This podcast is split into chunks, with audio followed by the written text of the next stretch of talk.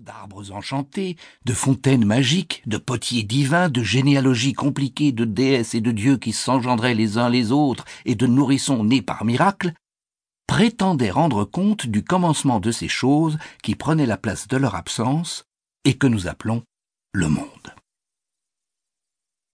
Un peuple, en particulier, s'était construit autour d'un livre sacré qui devait jouer un rôle considérable dans la brève histoire des hommes. C'était un petit peuple venu de Mésopotamie sous la conduite d'Abraham et installé en Méditerranée orientale, les Hébreux. Le texte qui ouvrait leur Torah, la future Bible des chrétiens, s'appelait la Genèse. Elle racontait la création en six jours, par un Dieu caché qu'il était interdit de représenter et auquel il était à peine permis de donner un nom, d'un monde qui n'était pas éternel. Dans la crainte et le tremblement, les Juifs appelaient leur Dieu Jéhovah, ou Yahvé, ou Elohim, ou Adonai. Ils faisaient sortir du néant le ciel et la terre, la lumière, les arbres, les animaux et, enfin, sous les noms d'Adam et d'Ève, l'homme et la femme. Les formules de la Genèse sont les paroles les plus célèbres de toute l'histoire des hommes. Au commencement, Dieu créa le ciel et la terre. Il dit que la lumière soit. Et la lumière fut. Dieu appela la lumière jour, et il appela les ténèbres nuit. Ainsi il y eut un soir, et il y eut un matin. Ce fut le premier jour. Depuis une centaine d'années, les calculs et les observations de mathématiciens, de physiciens et d'astronomes de génie, Planck, Gamow, Friedman, Lemaître, Einstein, Hubble, Bohr, Heisenberg, beaucoup d'autres, ont établi que l'univers était en expansion à la suite d'une explosion primitive il y a 13 ou 14 milliards d'années. Très loin du récit de la Bible, le monde vu par la science est pourtant sur un point essentiel plus proche de l'enseignement de la Genèse des conceptions d'Aristote. Il a eu un début et il aura une fin. Il avait une histoire.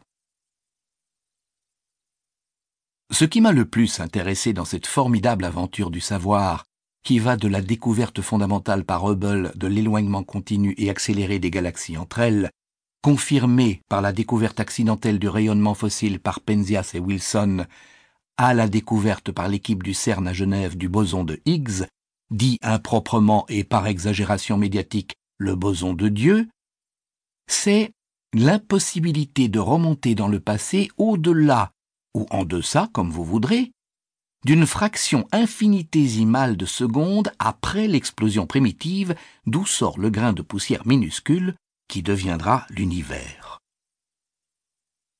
On dirait une blague à un millionième, ou à un milliardième, ou à un centième de milliardième de seconde, je ne sais pas.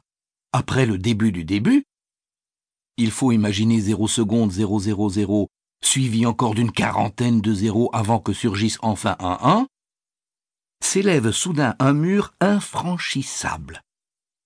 Ce n'est pas un mur religieux, théologique, poétique, philosophique, idéologique. Non, c'est un mur scientifique.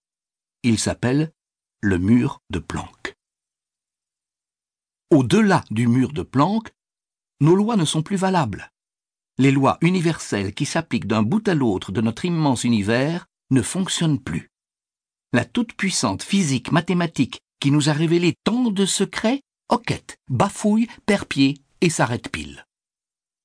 Tout se passe comme si un malin génie jaillissait tout à coup au seuil de notre univers sur le point de voir le jour, en brandissant une pancarte, au-delà de cette limite, votre science n'a plus cours. C'est la pancarte brandie il y a treize ou quatorze milliards d'années par le malin génie qui m'a remis à l'esprit l'idée, émise par le père de Salammbô et de madame Bovary, d'un roman sur rien.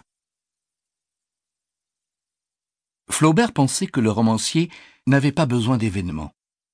Gide ne dit pas autre chose dans Les Faux Monnayeurs quand il veut dépouiller le roman de tous les éléments qui n'appartiennent pas spécifiquement au roman. Les événements